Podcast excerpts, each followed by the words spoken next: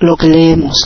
Tiene que ver con nuestra formación, pero también con nuestra forma de pensar. El presidente López Obrador constantemente nos comparte sus lecturas, su visión del mundo y creo que ha quedado muy claro para nosotros cuál es el derrotero que él sigue, cuál es su ideario y sobre todo no hay un desfase entre lo que piensa, dice y hace. Eso se llama congruencia y es algo muy difícil de encontrar en la gente en general, pero sobre todo en los políticos.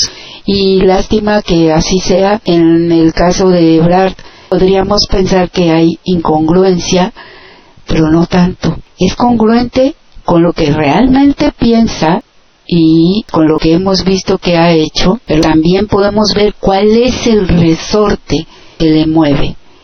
Y ni modo, no era eso lo que nosotros queríamos o queremos para continuar un proyecto de nación como el de la cuarta transformación. Así las cosas, al menos estoy hablando por mí y por creo la mayoría como quedó visto en la encuesta que se realizó y el hecho de que fue la doctora Scheinbaum y no él quien estuvo ahí, no obstante quedó en un segundo lugar.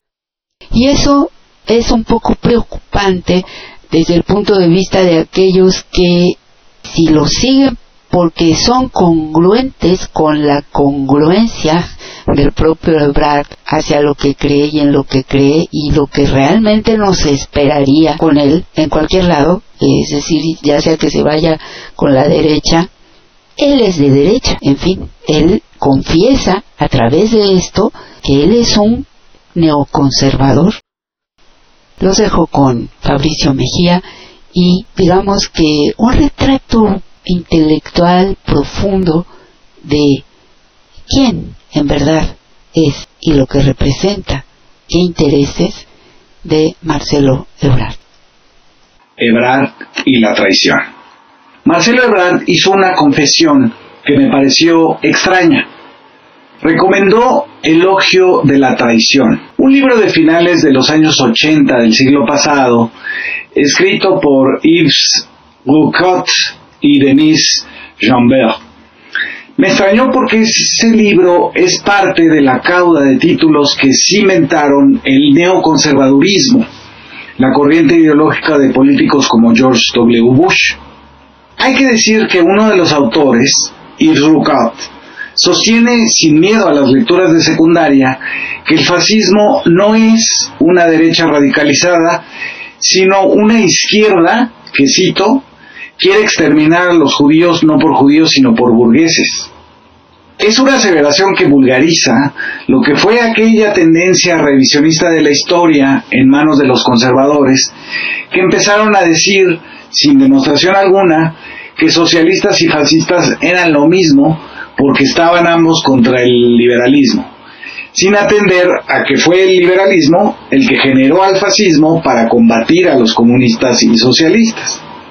Nolti, por ejemplo, acabó de endilgarle a los bolcheviques toda la responsabilidad de los crímenes del nazismo, al sostener, tampoco sin prueba alguna, que Auschwitz era una reacción a las matanzas de Stalin en la Unión Soviética. Así, Nolti y los revisionistas fueron la justificación ideológica perfecta del neofascismo alemán y su organización alternativa por Alemania.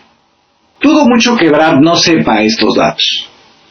Coucat fue asesor político del conservador presidente de Francia, Nicolas Sarkozy, ha defendido a Donald Trump y escribió un libro cuyo título nos dispensa de la vergüenza de leerlo, que se llama El neoconservadurismo es un nuevo humanismo.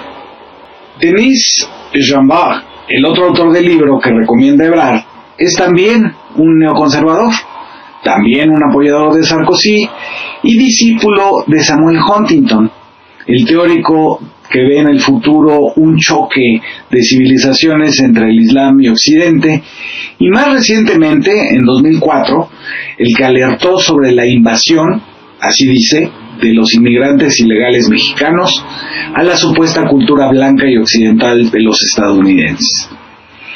Huntington, profesor en Harvard de Carlos Salinas de Gortari, ha sido un teórico de las guerras identitarias donde una cultura no aporta a la otra, sino que debe ser combatida. Es por eso que me causó extrañeza. Hace mucho que leí Elogio de la Traición, pero todavía recuerdo que me pareció tramposo, como todos los argumentos de los neoconservadores. Es un texto que sostiene que, como el tiempo cambia, los políticos acaban por no cumplir sus promesas y por traicionar sus principios. Dice, por ejemplo, en la introducción, la traición es la expresión política de la flexibilidad, la adaptabilidad el antidogmatismo. Su objetivo es mantener los cimientos de la sociedad. De acuerdo a esto, entonces, no es que los dirigentes traicionen a sus representados, sino que se adaptan a las circunstancias, siempre efímeras y misteriosas, porque la sociedad a la que pertenecen sus representados se ha, cito, sustraído al dominio de la política y ésta debe plegarse a sus procesos tumultuosos y caprichosos es una sociedad que como tal no existe, sino que es la suma de individuos y por lo tanto dominada por modas, antojos y veleidades. Por otro lado, comenzando con el ejemplo del rey Juan Carlos de traicionar la memoria de Franco y dar paso a la transición democrática española, los autores confunden traición con negociación, dos cosas que son realmente diametralmente opuestas. Porque cuando se traiciona, no se cumple con lo prometido, que es un compromiso hecho ante los demás. Cuando se negocia, se preservan los principios y se cede solo en lo que no es esencial para cada una de las partes. Para traicionar se necesita ser moralmente relativista. Para negociar se requiere ser un moralista. El punto al que quieren llegar es este, y lo cito.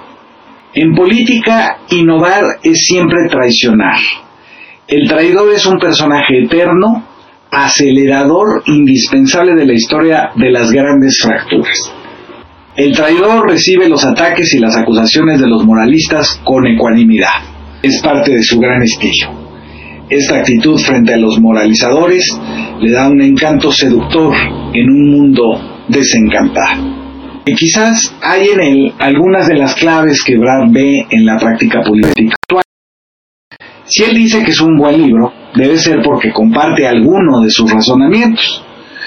Pensar que adaptarse a las condiciones es traición. Pensar que negociar es traicionar. Pensar que la democracia es una apariencia, un método sin contenido.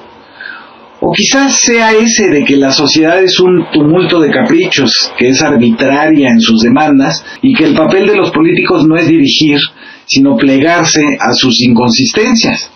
Es justo lo contrario de Andrés Manuel López Obrador, quien ha reivindicado la moralidad del ejercicio público, que habla todo el tiempo de anclarse en los principios, que apela a la sociedad mexicana, al pueblo, como fuente de legitimidad, como origen del proyecto nacional y como consistente en el deseo de la transformación.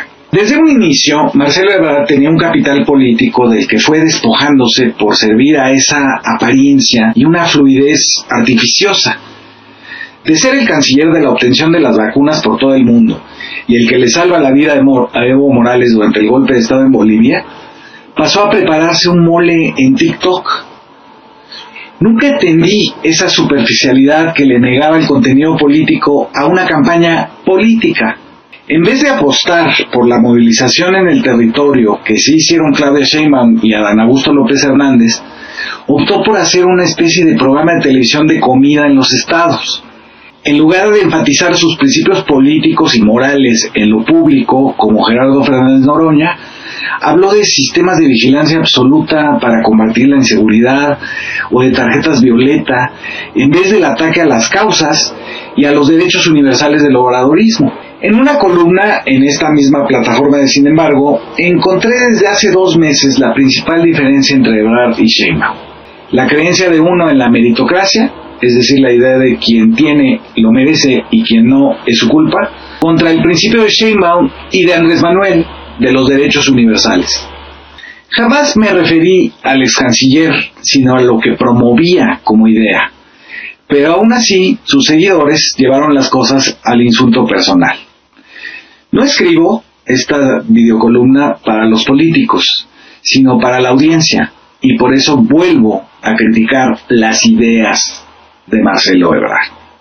Cuestionó el proceso de elección interna de su propio partido desde el piso disparejo hasta la última denuncia que presenta, condicionando su salida de Morena a que se anule el método de cinco encuestas en las que ninguna, ni siquiera la que él propuso, le dieron ventaja sobre Claudia Sheinbaum. En todas, Marcelo Ebrard tiene tan solo el 25% de la intención. Hizo montajes para denunciar que le tapaban sus bardas, insinuó que la Secretaría del Bienestar estaba usando programas sociales para favorecer a Sheinbaum y hasta trató de involucrar a la policía de la Ciudad de México en un intento de portazo con prensa y todo en el hotel en el que se hacía el conteo. Luego, manejó una confusión muy burda entre encuesta y votación. Lo que en una es algo cotidiano, en la otra sí es un fraude. Así, por ejemplo, si se cambia la sección de una encuesta porque no se pudo acceder al lugar, pues se hace en otro lugar con igual demografía. Se está tratando de conocer matemáticamente la opinión de un sector social. Pero si se le confunde a eso con una votación, pues cambiar una sección si es un fraude electoral. En una votación, efectivamente, los sufragantes tienen derecho a votar. En una encuesta no hay tal derecho porque es una medición de una demografía. Lo mismo sucede con su queja de los folios y las boletas o de que la cadena de custodia se trastocó. Se trata de encuestas, repito, y no cambia el resultado porque no se trata de un sufragio que es individual e intransferible. En su impugnación ante el Consejo de Honor de Morena, Marcelo Ebrard ha puntualizado con toda vaguedad que la presidenta de la Comisión de Encuestas, es decir, la que organizó una de las cinco encuestas, Ivonne Cisneros tiene afinidad con Claudia Sheinbaum. Afinidad es una palabra muy débil para levantar una queja. Luego dice que la Secretaría del Bienestar hizo visitas casa por casa para promover a Sheinbaum. Esta es una acusación que tendría que probar, sobre todo porque involucró en su dicho a toda una Secretaría de Estado. También sostiene que el equipo de Sheinbaum salía a los lugares de las encuestas y que por lo tanto fue amenazar gente para que cruzaran su nombre en la boleta redonda, esa como pizza, que aceptaron todos los aspirantes. De existir de tal denuncia, yo creo que ya hubiera aparecido el testimonio en Reforma, en Universal o Latinos. Una vez más se trató de sembrar la desconfianza hacia una encuesta porque no se organizó como una elección primaria. Y es que, como ya dije y repito, ambas tienen condiciones distintas. Ahora Marcelo Ebrard anuncia un movimiento progresista sin todavía renunciar al movimiento obradorista. Por estatutos y por la historia de las corrientes y tribus del PRD que degradaron a ese partido al grado de que fue el final de sus posibilidades de hacer política hacia afuera, están prohibidas en Morena. No existen las facciones o grupos organizados en su interior porque la política de Morena es de movilización territorial hacia afuera el propio López Obrador ha dicho que cree en el territorio y no en el escritorio. La historia de la destrucción del PRD fue por la endogamia y la canibalización entre ellas. Los cambios de alianzas internas los aislaron al final del exterior. Es por eso que están prohibidas las corrientes y Marcelo lo anuncia como si no supiera que son ilegales. Lo que hay que saber es que adentro de Morena Marcelo obtuvo el 25 de, los, de las intenciones de voto en una encuesta abierta. Pero si fuera ahora por el partido del Movimiento Ciudadano, se cae hasta el 9%. Cuando Samuel García, el gobernador de Nuevo León, se le da 12%. Si las incidencias que se dieron en el proceso se quedan igual, dijo Marcelo Ebrard, yo no estoy dispuesto a permanecer porque si se le da carta de naturalización a la intervención de secretarías y gobernadores, ¿por qué permanecería? Yo no avalo estas conductas. Lo que supongo que está proponiendo es que se limpie la encuesta como se limpia una elección. Es un disparate. A diferencia de una elección, las encuestas tienen márgenes de error. A diferencia de una elección, que es contar cada voto, en las encuestas hay ponderación. Es decir, se disminuye o aumenta de acuerdo a un horizonte que es hacer más representativa una muestra. El peligro es la traición de Marcelo Ebrard. no por denunciar lo que él cree que es una irregularidad, tampoco por haber aceptado las casas encuestadoras, sus métodos y condiciones, ni siquiera por anunciar un movimiento que sería una corriente dentro de un partido que las prohíbe. Es por la idea que revela del quehacer político, uno casi opuesto a lo que ha propuesto el partido del que quiso ser coordinador. La movilización territorial, la moralización de la vida pública y la sociedad como fuente y garante de una transformación de dimensiones históricas. Como dije hace dos meses, el lema de la campaña de Brar, sonríe que todo va a estar bien, es desmovilizador porque confía en una élite de políticos profesionales que harán que nada importe. La política de la traición es moralmente indiferente. Proponer eso en un momento de continuidad de la transformación es sin duda una trampa y un engaño.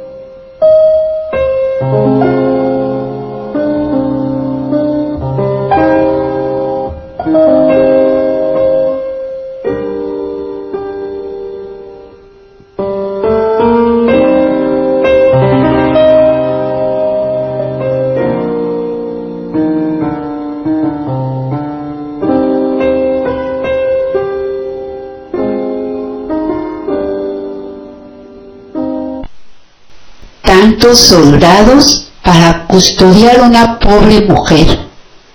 Pero yo, con mi sangre, les formaré un patrimonio a mis hijos.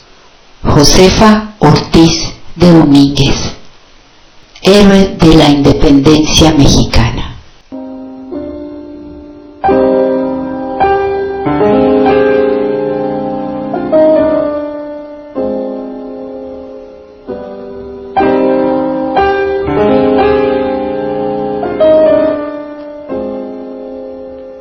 Llegó el momento de nuestra emancipación. Ha sonado la hora de nuestra libertad. Miguel Hidalgo y Costilla. Que se eduque a los hijos del labrador y del barrendero como a los del más rico hacendado. José María Morelos, héroes de nuestra independencia mexicana.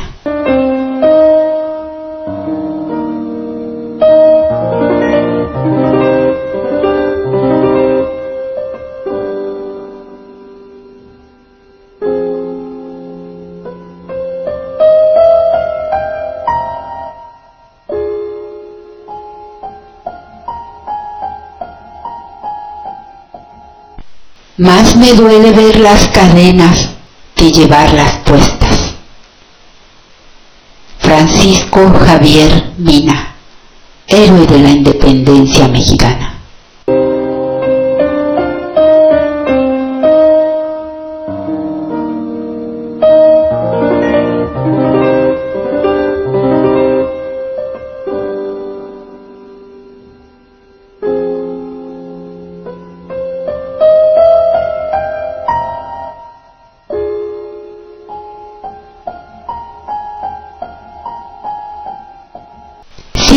Contra los clamores de la naturaleza vender a los hombres, quedan abolidas las leyes de la esclavitud. José Mariano Abasolo, héroe insurgente en la guerra de independencia.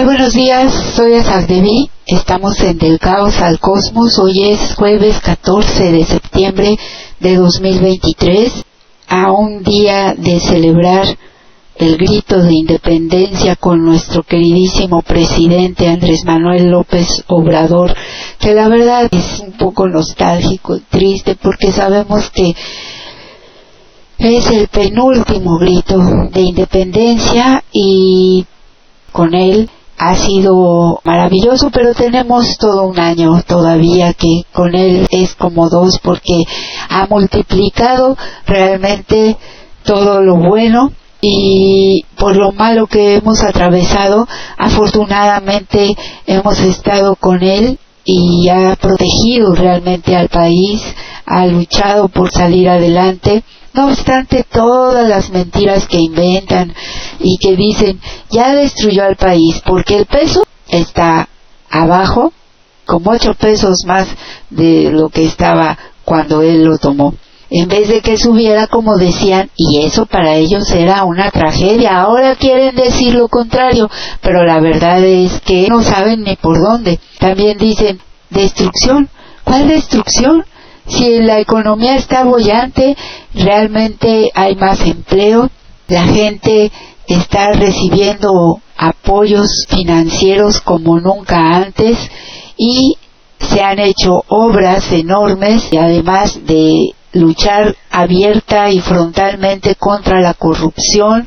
Él empezó por llevar a cabo un gobierno austero, es decir, se aprieta el cinturón el gobierno no a la gente, porque a la gente se le duplica el salario mínimo, a los maestros también, y se está haciendo hasta lo imposible por dejar un buen sistema de salud para todos los mexicanos que se habían encargado de destruir. Y todo esto sin un peso de endeudamiento, pero mienten y dicen que el país está endeudado. No sé realmente si los tontos que repiten eso lo creen o son parte de ese mecanismo que hay Realmente no sé hasta dónde llegue la torpeza de la gente o la mala fe, pero son, claro, los medios masivos de comunicación los que se han encargado de difundir esa especie. Por ejemplo, el hecho de que un periódico dicen de circulación nacional dicen que en sus ocho columnas la lengua larga, esta señora que resultó que no solo tiene la lengua bien larga, yo creo que se le enreda en el paladar, por eso no puede pronunciar bien. Y lo siento, pero no es que yo me burle de un defecto físico, es que ella se ha burlado de todos nosotros, pero además ha tenido la audacia de burlarse del presidente de la República. Y recuerdan cuando todos se burlaban y lo siguen haciendo, del presidente López Obrador porque pronuncia comiéndose las heces, porque tiene un acento de tabasqueño, como un sinfín de mexicanos de diferentes estados de la República Mexicana que hablan de esa manera, o como se burlan de todos los mexicanos cuando hablan de cierto modo que para ellos no es el correcto. Y nadie dice nada entonces yo no es solo que me burle, sino que realmente me molesta escuchar a alguien que no puede pronunciar bien y además que lo que espeta todo el tiempo, lo que escupe de esas fauces horrorosas, son mentiras, son insultos, son maldiciones.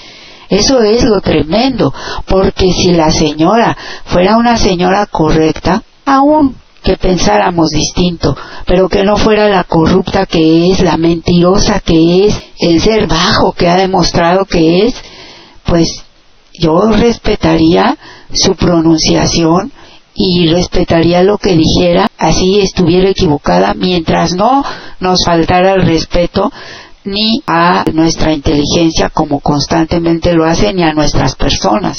Ese es el punto, pero decía, no solamente tiene una lengua bien larga, tiene una cola enorme en la casa mala vida.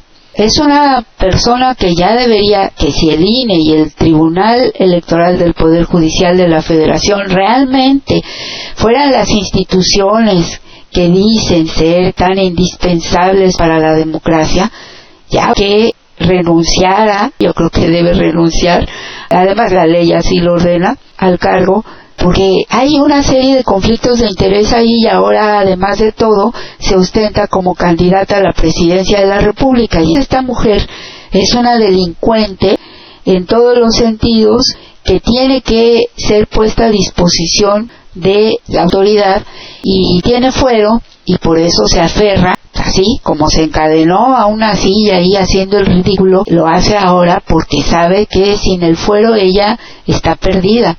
Y estas instituciones espurias ya por todo lo que han hecho, porque también están prevaricando, porque sus laudos el INE y el tribunal, ahora resulta que aquellos que son acusados, y yo se los dije la otra vez que platiqué aquí con ustedes, de la gravedad que se haya permitido que al presidente se le haya puesto en esa lista negra de ofensor por razón de género, violencia política de género. Imaginen lo que quiere decir eso. ¿Es un violentador?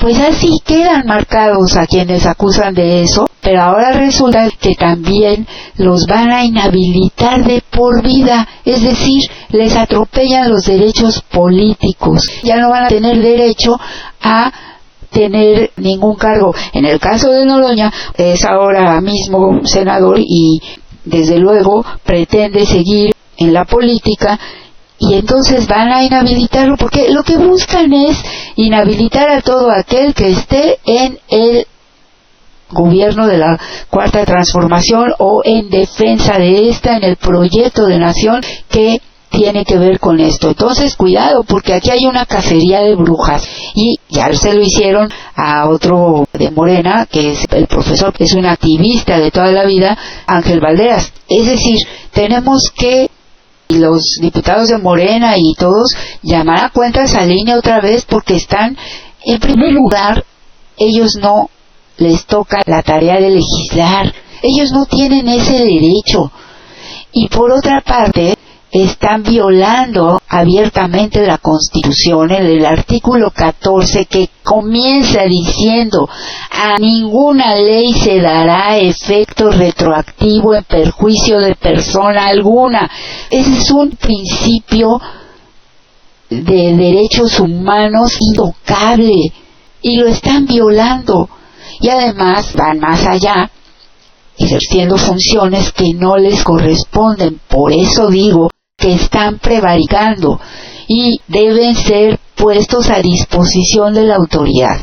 Yo espero que nuestra coordinadora, Claudia Scheinbaum, tenga los arrestos necesarios para tomar medidas en su momento. Y no solo ella, sino todas las mujeres que siempre han demostrado tener ese nivel de lucha y de enfrentar y que además ya no corren el riesgo de ser confrontadas con que están siendo misóginos, aunque quién sabe, no hemos visto todo y miren que pensamos que sí, aunque nada más falta que también venga por otro lado los golpes bajos, pero sobre todo la constante violación de la ley por parte de estos farsantes de esta oposición pero con la ayuda de los medios masivos de difusión de mentiras, de manipulación, de tergiversación. Estamos celebrando la independencia, es muy grato,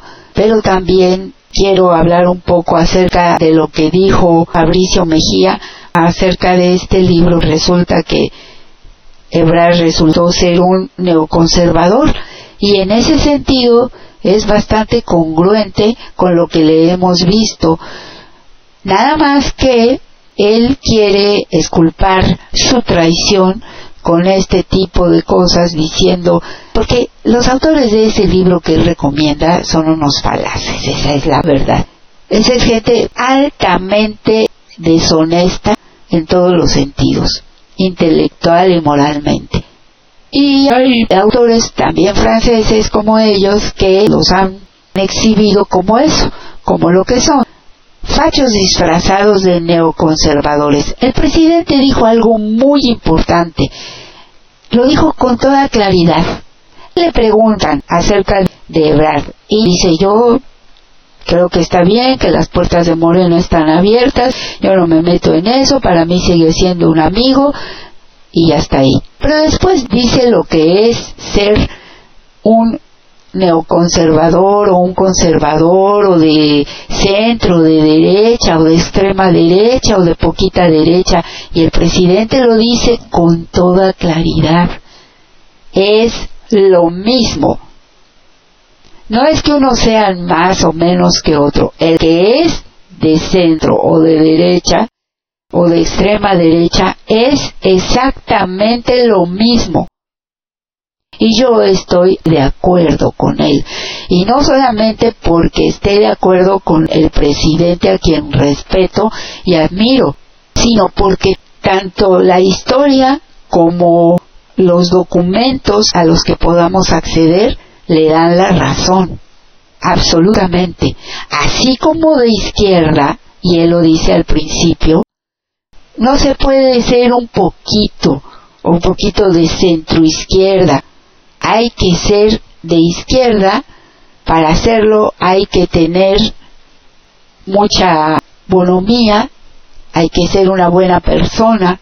Eso es lo más importante en la izquierda. Y sí, es verdad que hay ultras, pero acuérdense que los ultras se tocan.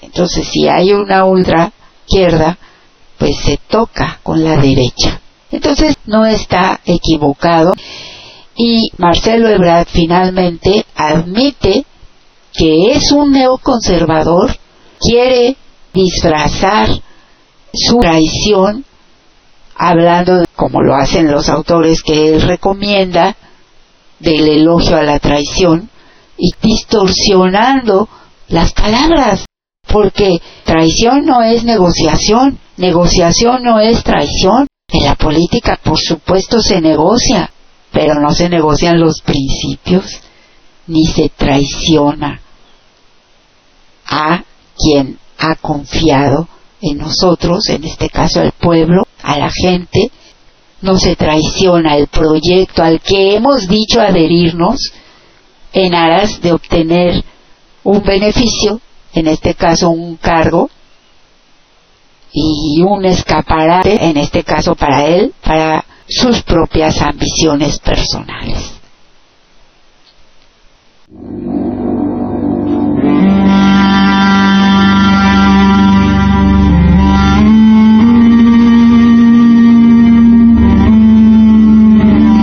Radio AMLO. La izquierda se levanta. Estamos en Del caos, al cosmos. con Alarte.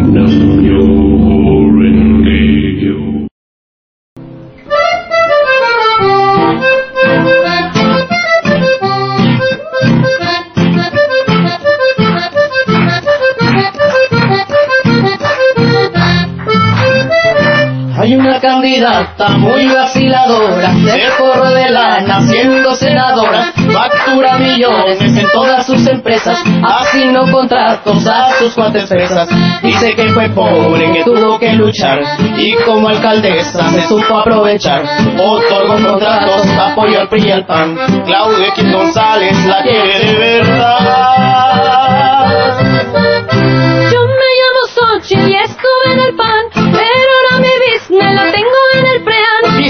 Marihuano es como mi hermano, le debo casi todo mi puesto en el Senado.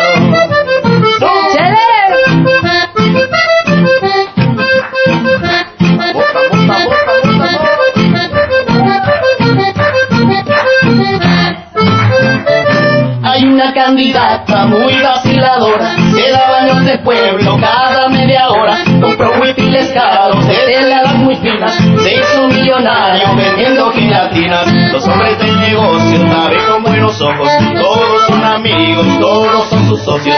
Esta mafia vieja se viste de nueva, mira cómo calan esos güeyes su carreta. Yo me llamo Xochitl y quiero ganar. En Miguel Hidalgo aprendí a robar.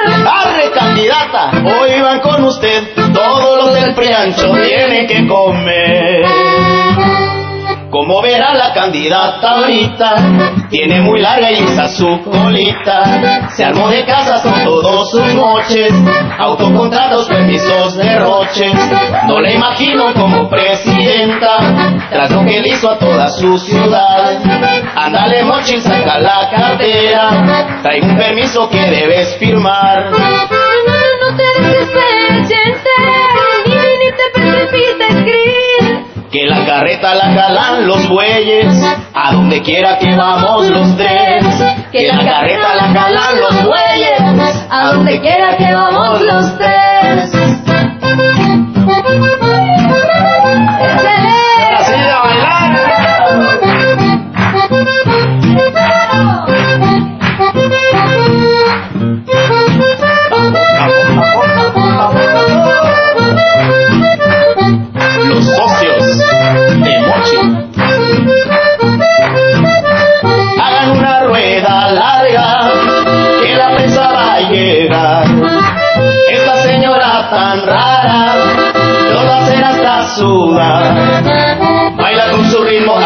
Como ninguna, grito de intereses te lo esconde la tribuna, porque otorgando, liberando y delegando, con esa gracia con que mueve la cartera.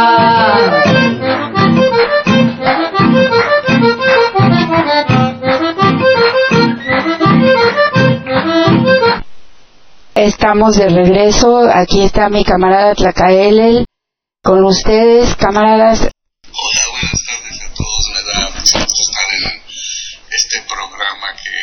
Ha perdurado continuamente durante ya muchos años y que, pues qué bueno que haya programas que pues estén con la 4T continuamente y siempre haciendo el esfuerzo por, por mejorar este país. Saludos a todos. Me da mucho gusto pues, pues volver a tomar aquí el micrófono y creo que por ahí me saludó, Jeremías, también saludos para él. Gracias. Para quienes no conozcan a Tlacaelel, Tlacaelel es también un pionero aquí, como la mayoría de los que estamos en Radio AMLO, que hemos perdurado.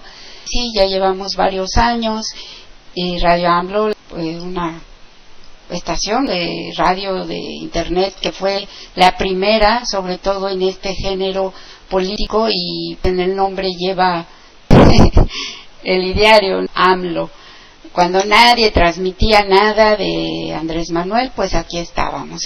La KL ha seguido, ha protegido la radio y se le agradece mucho porque gracias a eso estamos escuchando constantemente algo, música o audios, entonces quiero hacer este reconocimiento a Tlacaelel y queremos, esta es nuestra, lo que quisiéramos, retomar esta radio, revivirla, darle el esplendor que tuvo. Y porque hay muchos youtubers, hay muchas fuentes de información, pero también de mucha tergiversación. Y además porque es una radio, no es solamente, y ya no solo por el Facebook, sino la radio en sí, lo que significa, es mucho más fácil escuchar radio a veces ingresar por otros canales que por Facebook, en fin, son muchas las razones. Y también, la KLL, yo quería hacerte una especie de entrevista. Sí, porque Tlacael él, vive en Iztapalapa y ha hecho labor bastante importante, tanto él como su familia, particularmente Ciclalmina, y han estado siempre desde la resistencia y desde antes, pero han continuado también en la lucha en el territorio, en la calle, con la gente y de muchas maneras. Recuerdo cuando hicieron una cooperativa, ¿verdad, Clara? Sí, también. Sí, y bueno, sabemos que Iztapalapa ha brillado por muchas cosas en el movimiento y ahora mismo hay una, ya por segunda vez está Clara Brugada al frente de esta alcaldía, pero además ella tiene aspiraciones de ser la candidata por Morena al gobierno de la Ciudad de México. Y yo quiero preguntarle a Tlacael cómo ve esto, entre otras cosas. ¿Tú qué opinas? Pues mira, yo creo que Clara, de los que han dicho que van por la Ciudad de México, es, si no la mejor opción, una de las mejores opciones. ¿Por qué? Bueno, pues porque Clara siempre está pensando en trabajar para la gente, ha sido una persona que también le costó mucho trabajo llegar a, tuvo un periodo como delegada ya en 2000, del 2009 al 2012 y no sé si recuerden que hubo mm, ahí que el Tribunal Electoral no le quería dar la oportunidad. Ya a última hora tuvieron que eh, hacer, vino Andrés Manuel a todo Iztapalapa a hacer un movimiento, porque ahí eh, resalta un poco lo de Juanito, que bueno, después se popularizó hasta se hizo una manera chusca de, definir a personajes pues que de principio están con el movimiento al, pues al PNR, que fue el caso. Eh, afortunadamente ese movimiento triunfó en 2009, estuvo claro en un primer periodo, después eh, regresa en 2018 ya como alcaldesa, la primera alcaldesa de Iztapalapa, hace un, buen trabajo, eh, se reelige como alcaldesa, ya se pueden reelegir y ahorita está en un segundo periodo, pero acaba de anunciar el domingo pasado que pues ella aspira a eh, dirigir, a gobernar la Ciudad de México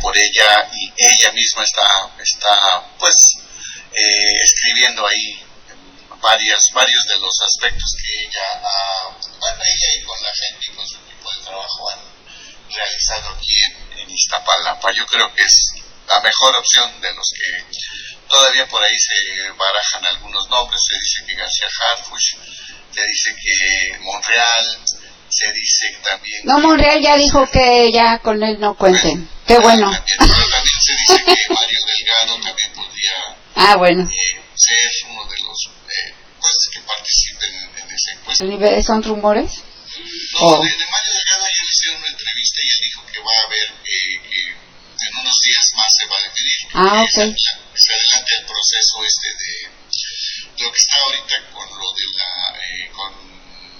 eh, Sheinbaum. Mm. Ya se están definiendo varios miembros de, de- de lo que es eh, los compañeros que van a, a ayudarle a, a Sheinbaum y él dijo que pasando o acercándose en el proceso él va a definir que bueno desde mi punto de vista pues habría que ver eh, cuáles son las tablas de cada uno pero yo creo que Clara Brugada tiene muy buenas tablas Yo también. Además, también, ¿sabes qué? Eh, creo que Mario ahora mismo, en este año que viene, pues no me parece bien. Creo que estaría bien donde está. Porque ahí ya, ahora sí que ahí tiene las tablas. Este, como que hacer un cambio, eh, un relevo en, este, en estos momentos al frente del partido, no sé. Pero bueno, quién sabe.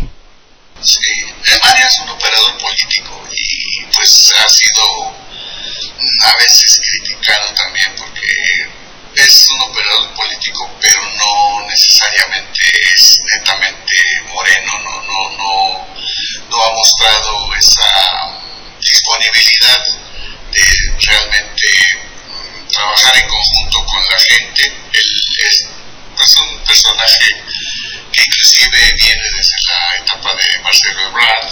También por ahí se dice que tiene algunos nexos con Monreal. Habría que ver qué tan eh, cierto es todo eso, pero pues también eh, tiene por allá una- algunas pequeñas manchas en cuanto al proceso que se hizo hace algunos años para la nueva dirigencia, en donde pues hubo, hubo, y, y eso a mí me consta porque yo estuve ahí en, en esas asambleas que para elegir, elegir a, a las personas que iban a estar dentro del partido, eh, a los miembros que iban a llegar al Consejo Nacional, y hubo, sí hubo mucha sociedad, ¿no? De hecho, por eso surge la, lo que se le llamó, o se le llama la Convención Morenista, en cuyo frente pues estaba John Ackerman, aunque ahorita ya le bajaron un poco los convencionistas, pero pues este, hay, tiene sus asegúnes Mario, yo tampoco puedo decir que sea totalmente negativo, ha manejado muy bien el proceso este para la selección de, de quién va a ser el coordinador de la defensa de los comités de Morena, yo Sí. creo que ha hecho un buen papel. Eh, y yo creo que pues también, también como tú dices, habría que ver qué tablas muestra después. Sí, bueno, yo creo que sí es un buen negociador. Y en ese sentido también me gusta más para gobernar la Ciudad de México, Clara. Realmente estaba viendo todo lo que han hecho y eso es lo que te quería preguntar porque tú vives ahí. Lo de las utopías es hermoso. Yo el otro día escuchaba cuántas albercas tienen, cuántos lugares para hacer ejercicio, hay oferta cultural importante y me dio envidia porque, bueno, yo cuando estaba en México, yo vivo, bueno, cuando voy, estaba también, tengo un domicilio en, en el Estado de México, por cierto, en Toluca, Valle de Bravo, pero también en la Ciudad de México y en la mugre delegación Benito Juárez, que yo creo es la peor de todas porque, claro, ya llevan ahí todo el tiempo los del PAN y creo que es donde más delincuencia hay, donde más inseguridad y el cártel, ¿cómo le dicen? El cártel inmobiliario en su apogeo, una porquería. Entonces, qué bonito todo lo que está haciendo allá en Iztapalapa, pero realmente tú como vecino de ahí, como persona que ha vivido mucho tiempo, ¿notas los cambios? ¿Los ves en tu día a día todo esto?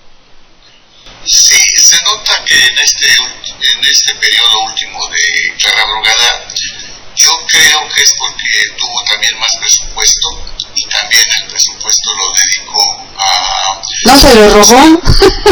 Sí, bueno, para empezar no se lo robó, no, no, se, no hicieron un cártel aquí en Iztapalapa, en el caso de ella.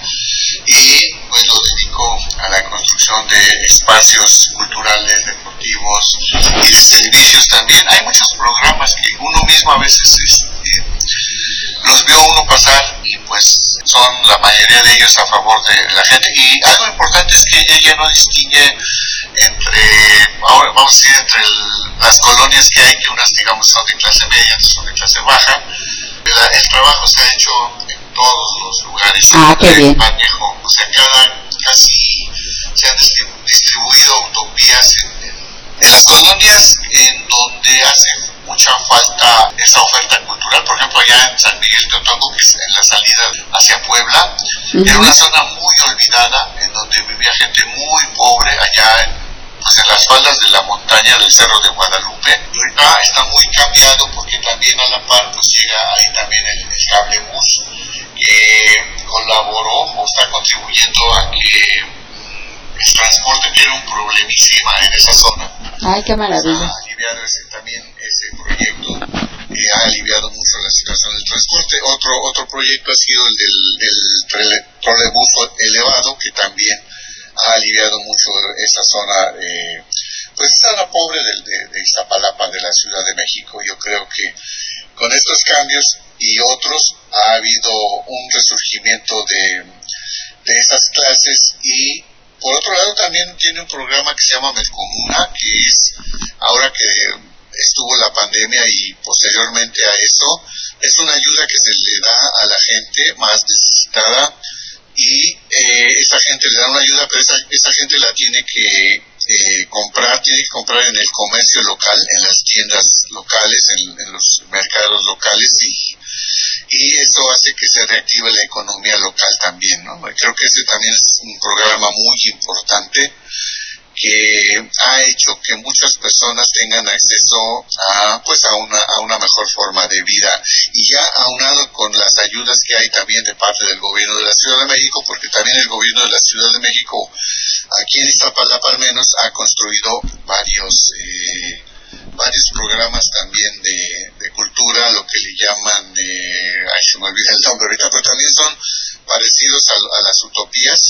Eh, y también, pues también estos están distribuidos casi, casi, un- hay casi uno en cada colonia también de parte del gobierno de la Ciudad de México.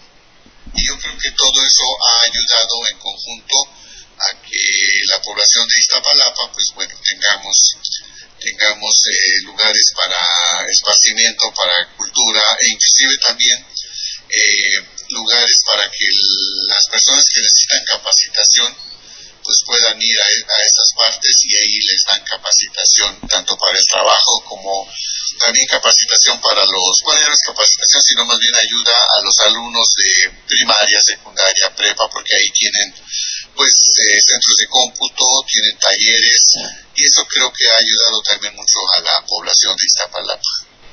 Qué bien, se oye muy bien. Y además te quería preguntar, yo sé que como ahora mencionaste, hay cosas que le tocan a la alcaldía y hay cosas que le tocan al gobierno de la Ciudad de México. Y por ejemplo, la seguridad. ¿Eso está repartido o, o le toca a la ciudad totalmente o a la alcaldía?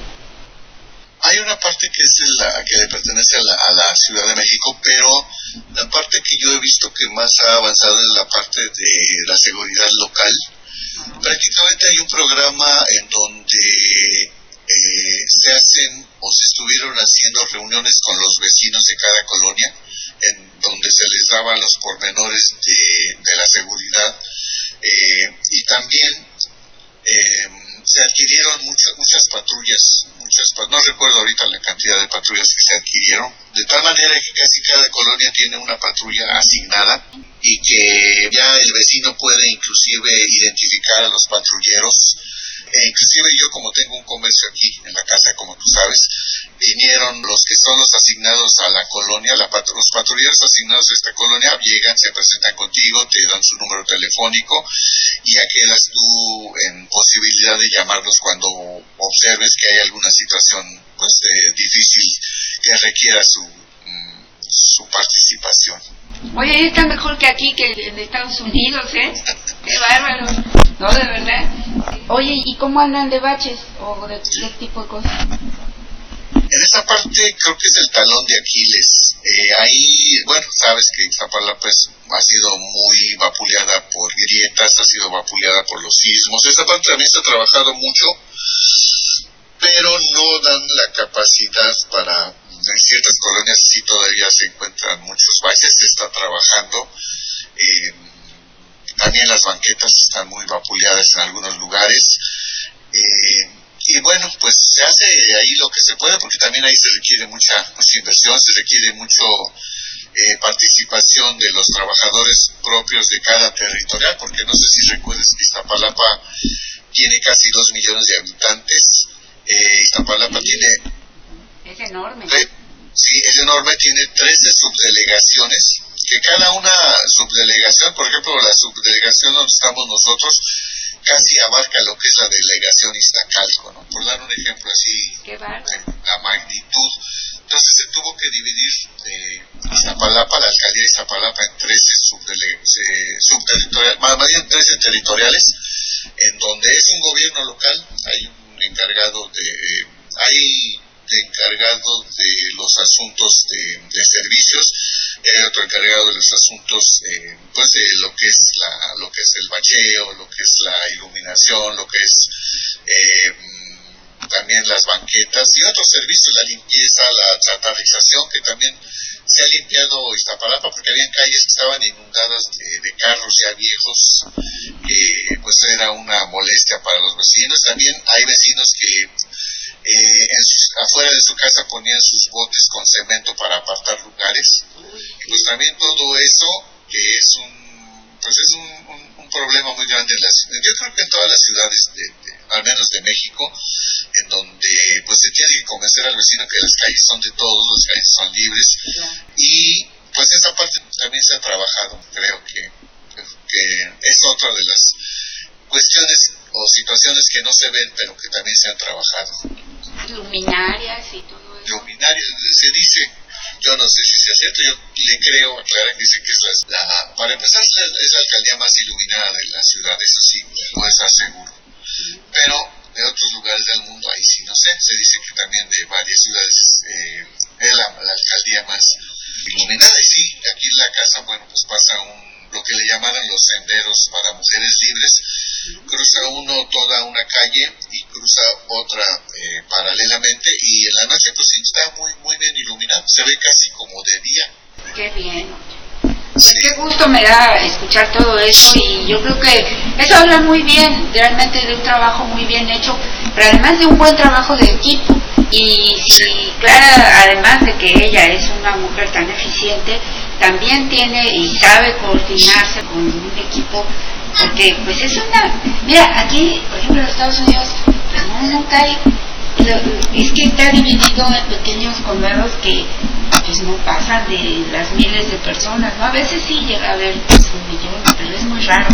Pero es que es una ciudad, eso, Iztapalapa realmente, ¿no? Sí. Es un gran mérito, creo sí es un gran mérito porque para empezar pues estaba en el abandono, ¿no? Después de que Clara deja el primer gobierno en 2012, eh, gobierna Jesús Valencia que pues no hizo una muy buena labor, de hecho tuvo problemas y tuvo que salir y ser sustituido creo que ya como a las tres cuartas partes de su gobierno.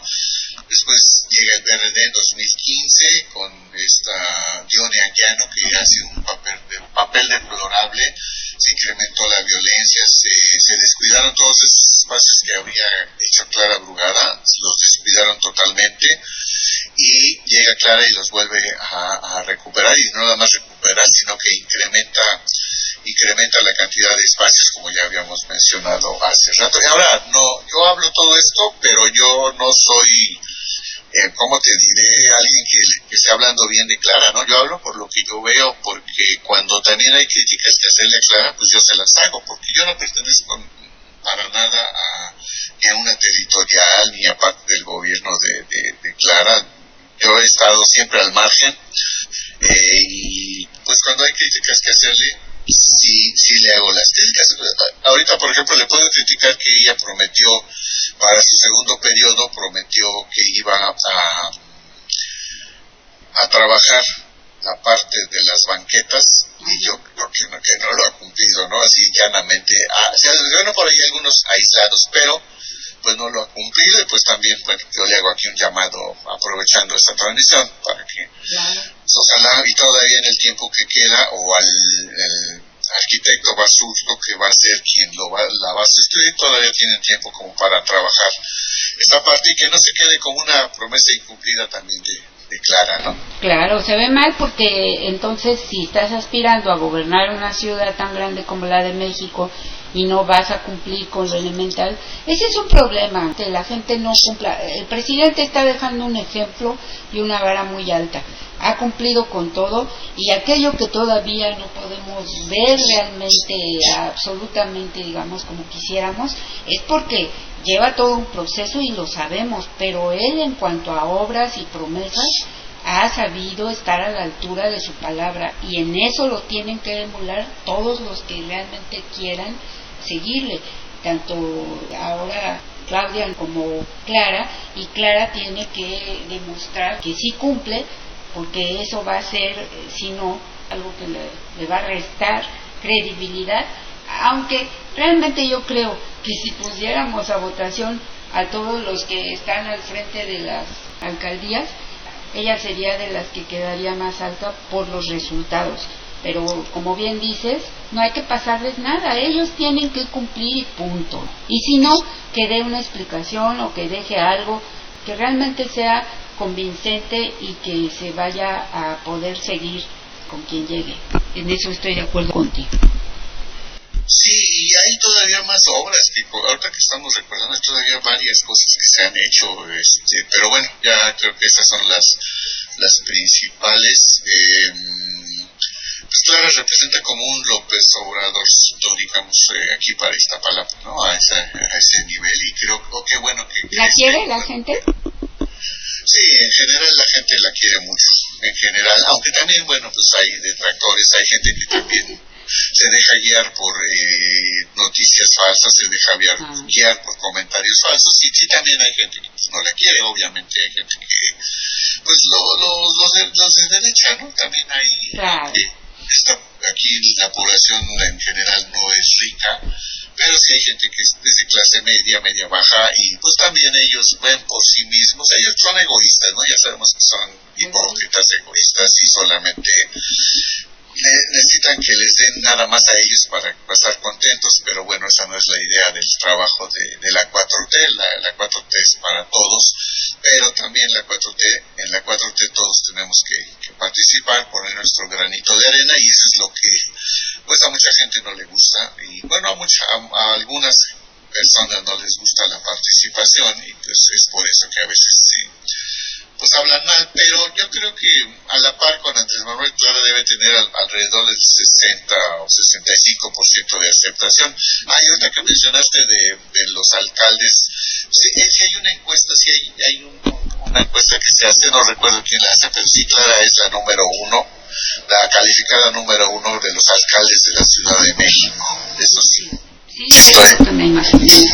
Sí. Qué bueno, que realmente creo que lo merece porque ha dado resultados.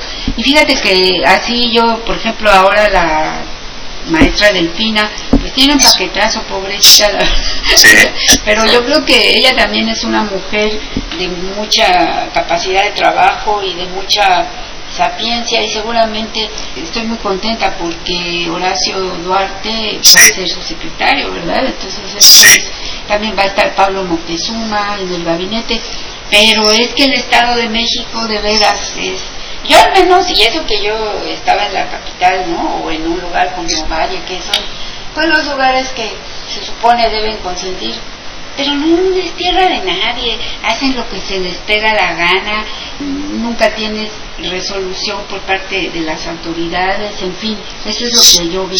Y en cambio ahora yo espero que eso cambie, pero sí la tiene difícil, porque lo, han de haber dejado saqueado y...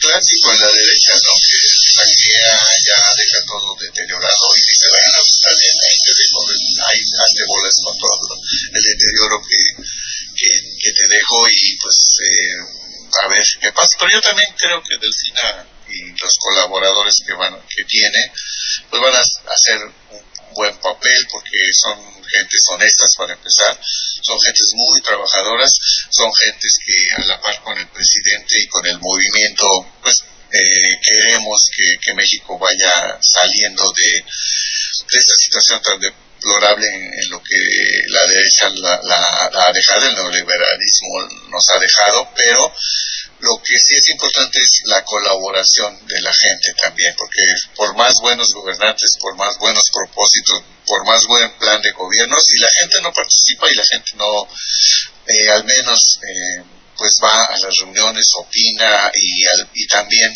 si la gente no um, es eh, no hace sus críticas al, a, a, los gobernantes, pues no, no se puede hacer mucho también, porque no tienen toda la capacidad como para estar casa por casa, pues vigilando casa por casa, viendo qué pasa con los servicios, casa por casa, eh, viendo qué hace falta. Yo creo que sí, nosotros debemos ser es como ese reflejo que, que el, a ellos les diga, me falta esto, tengo este problema, eh, se podría hacer aquello.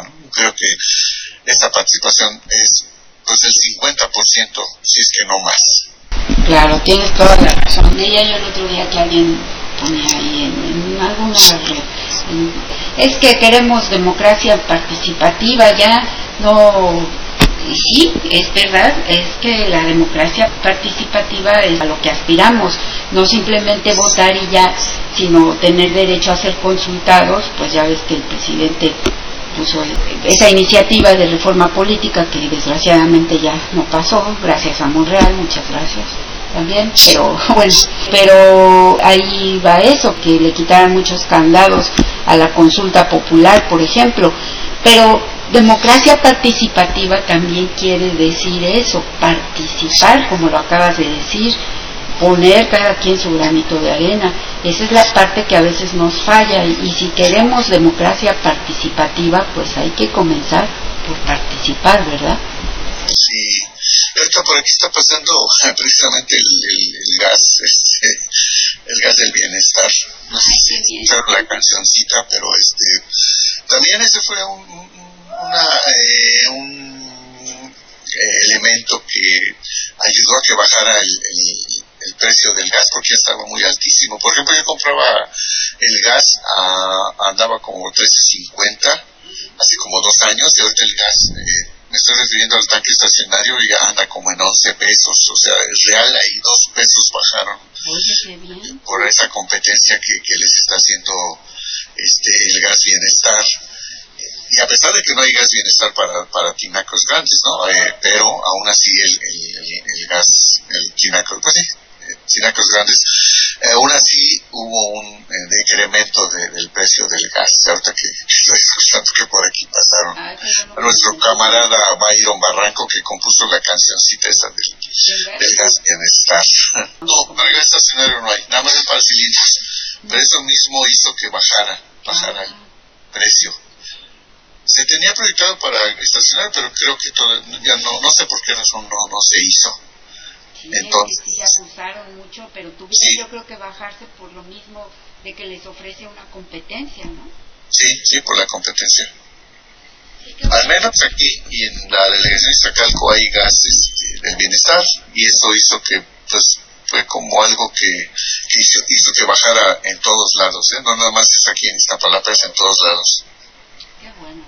Es, es que Yo son que cosas- hablabas de canciones, me acordé que también, bueno, pues eh, Byron Barranco es el autor de la canción de Morena, ¿no? Esa, esa canción. Y tiene otros por ahí, inclusive le dedicó una radio AMLO que luego todavía Isla, en, si te acuerdas de Isla, ¿verdad?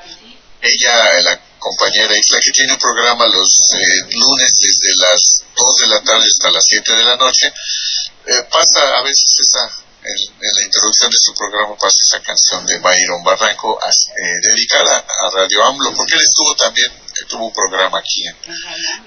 Radio AMLO. Y ahorita también que hablamos de canciones, también ya le sacaron una canción eh, a Xochitl, ¿no? La de los moches. Eh, la, la, la, sacaron en el programa de los martes del Jaguar. Ah, que ahorita pasé, no la terminé, pero sí la pasé una, la gran, gran parte de ella, muy buena. Sí, Sí, muy buena. Y como tú decías, pues la música también hace que la gente la escuche, la tararee y como son ritmos pegajosos, pues este, son todo un éxito y qué bueno, ¿no? Claro, claro, sí, es, es que eso es lo bonito, que en el movimiento han participado todos artistas, han puesto su participación y sin buscar nada cambio realmente. Esto, esto es algo que tenemos que atesorar en este movimiento y seguir fomentándolo entre las nuevas generaciones. Pues nada más me queda preguntarte, camarada, pues, espero que se repita pronto una plática aquí, si no tienes inconveniente. Claro, sí, cuando yo. ¿Y dónde vas a pasar el grito de independencia? El grito, pues aquí en la casa. Eh, aquí nosotros no vamos al Zócalo porque luego es medio complicado la, la- el transporte y el regreso. Y a veces se la pasa uno mejor aquí en la casa con la familia. Y este. ¿Ahí no hacen grito en la alcaldía? También hacen grito en la alcaldía, fíjate. Pero este. Casi no salimos. Ah, bueno. Ya tiene mucho tiempo que íbamos a los gritos, a las... Perdón. Y ahora actualmente pues no, no- nos quedamos de... Le damos oportunidad a las nuevas generaciones que, que disfruten. en la primera oportunidad volvamos a platicar porque tenemos este proyecto de que tú me comentabas, pues revivir la radio. Entonces, yo les digo aquí a mis camaradas que me escuchan, a la Vitorielo, a Maggie, a Adriana, a Mara, a todos quienes quieran y puedan y también del Facebook, unirse a esta especie de tertulia que queremos hacer precisamente para revivir la radio. Entonces vamos a pensar bien cómo lo haremos, pero les hago la invitación desde ya para que, pues si pueden participar, hagan por favor, me dicen y, y vamos a ver cómo le hacemos, pero que se escuchen todas las voces. Sí, es muy importante aprovechar el espacio que tenemos de Radio AMLO, la pura radio, o sea, no Face, no YouTube, sino la pura radio que tiene, que fue con lo que nos iniciamos todos allá en los campamentos, surge la Radio AMLO y tuvo un gran éxito, un gran éxito que esa página de Radio AMLO subió a más de un millón de, de participantes o de, ¿cómo le llaman? Amigos o qué sé yo Sí, seguidores. así. Seguidores y seguidores. Entonces, este, tuvo una gran época, yo creo que del 2006 al 2008-9, era el referente para la comunicación de todo lo que era el movimiento de Andrés Manuel López Obrador y, de la izquierda en general, pero más, más hacia Andrés Manuel López Obrador. Después, bueno, pues vinieron el Face, vi- vino, la gente empezó a, a entrar al YouTube. Y bueno, eh, un poco la radio se quedó como en segundo término, pero siguió funcionando con algunos programas, siguió funcionando con música las 24 horas del día, música seleccionada, no, música no muy comercialota ni, ni muy así populachera, pero, pero bueno, hay de todo también. Y esa radio eh, pues hay que aprovecharla, la tenemos los que somos del movimiento eh, y hay varios compañeros que todavía transmiten como tú, como Isla, como Macario, como los tipos y, y otros. Cara, oye a las Ara, Ara Radio AMLO también, que le mando un saludo, ojalá y también ella participe, eh, porque ellos están participando, la mayoría en Facebook, y algunos de ellos nada más, este, bueno, aparte de Facebook, participan también en, en- se enlazan a la a Radio AMLO, ¿no? Entonces la idea es que, bueno, eh, si, si alguien tiene tiempo, si alguien tiene algún, eh, algún proyecto o de alguna manera nos puede hacer llegar algunos audios referentes al, al, al movimiento, al obradorismo, pues bueno, adelante. Ahorita, ahorita se viene la época en que va a haber mucho, mucho, mucho, mucha efervescencia política. Ya estamos con esto de la de lo de Claudia Sheinbaum que se hizo, eh, bueno, que ganó eh, para ser la coordinadora de la defensa de la 4T, de los comités de la defensa de la 4T, pues hay muchísimo material. Entonces, pues este, que nos hagan llegar material a través de tu correo, de mi correo, y pues darle, darle auge a esta radio, que, que sí, sí tiene audiencia, pero podría tener mucho más y además pues no nos cuesta nada prácticamente. Sí, así es. Muchas gracias, Tlacaele, por hacer esta convocatoria aquí, porque, y lo dijiste bien, es el obradorismo.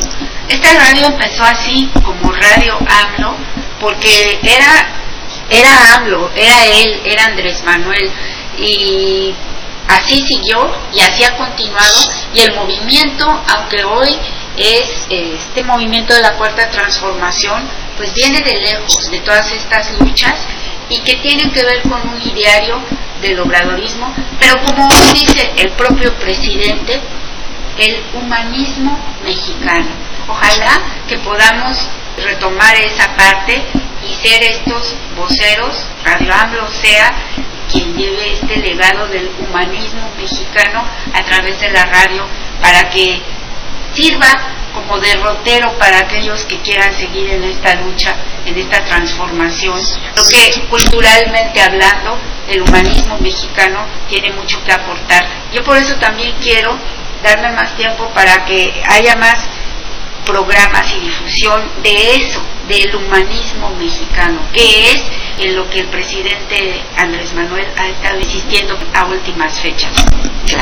Así es, y yo creo que hay muchísimo, también información, va a venir lo de la campaña, va a venir lo de todo, ¿no? también lo de la, inclusive también de la, de la oposición, no, hay que pues eh, descubrir de, velar todas esas negras intenciones que tienen para atacar a Claudia, para atacar a Clara, para atacar al propio Andrés Manuel todavía y pues podemos de alguna manera defender el proyecto, que yo creo que esa es la parte la parte importante también. Y bueno, yo me, despido, te agradezco mucho el espacio, ya, ya, se acabó de hecho el, programa, pero ya estamos a tiempo. Sí, muchas gracias a todos y saludos, saludos especial a Jeremías, que también él ha sido una persona que ha estado siempre ahí al pie del cañón.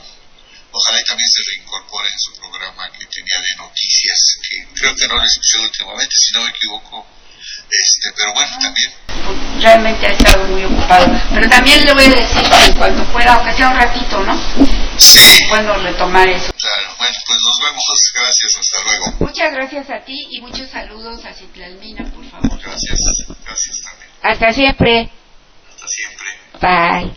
Fue mi camarada Tlacaelel de Radio AMLO, quien ahora está, él eh, siempre está al pendiente de la radio, programando música. Él también tiene unos programas, los pasaba por Face, ahora ya nada más aquí por la radio.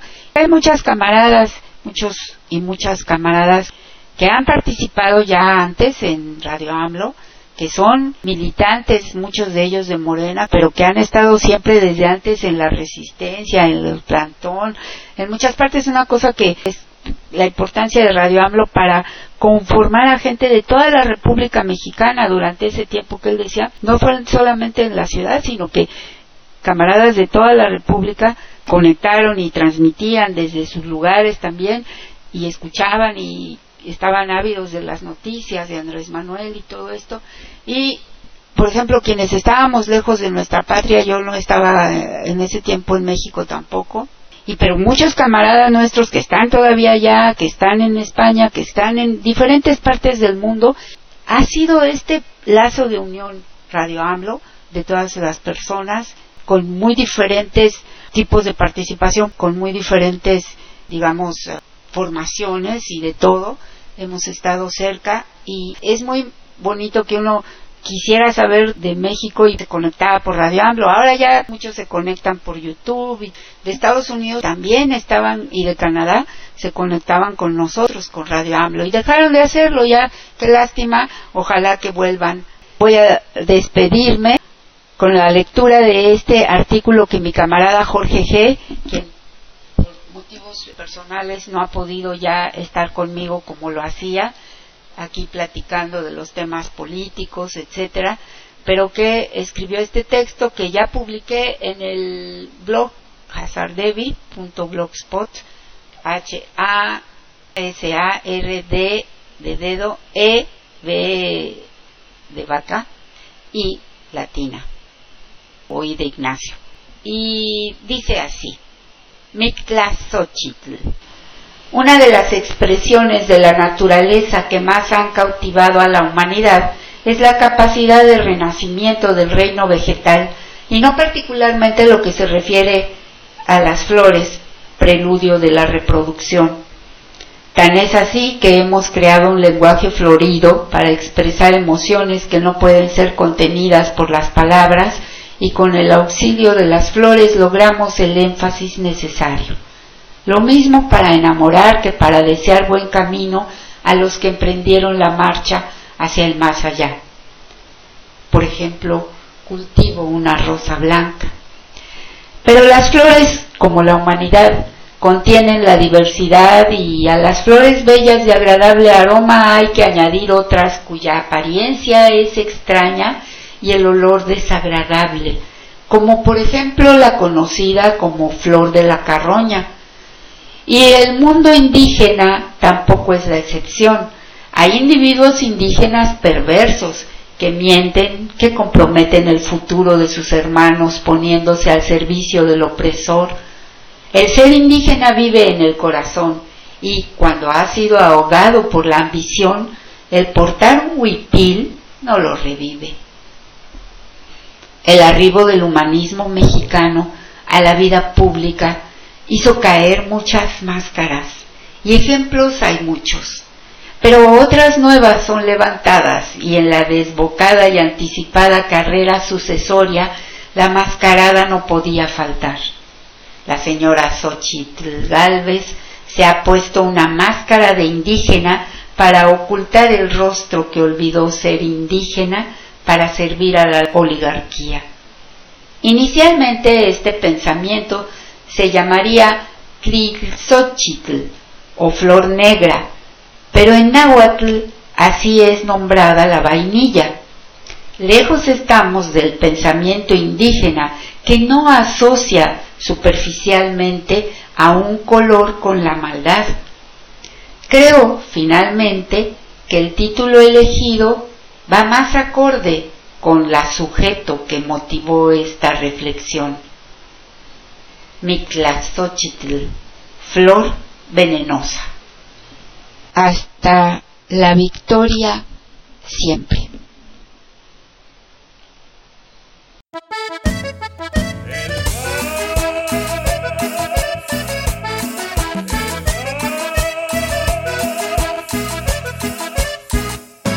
Para que no gastes de más, para que puedas ahorrar, ya llegó el spot.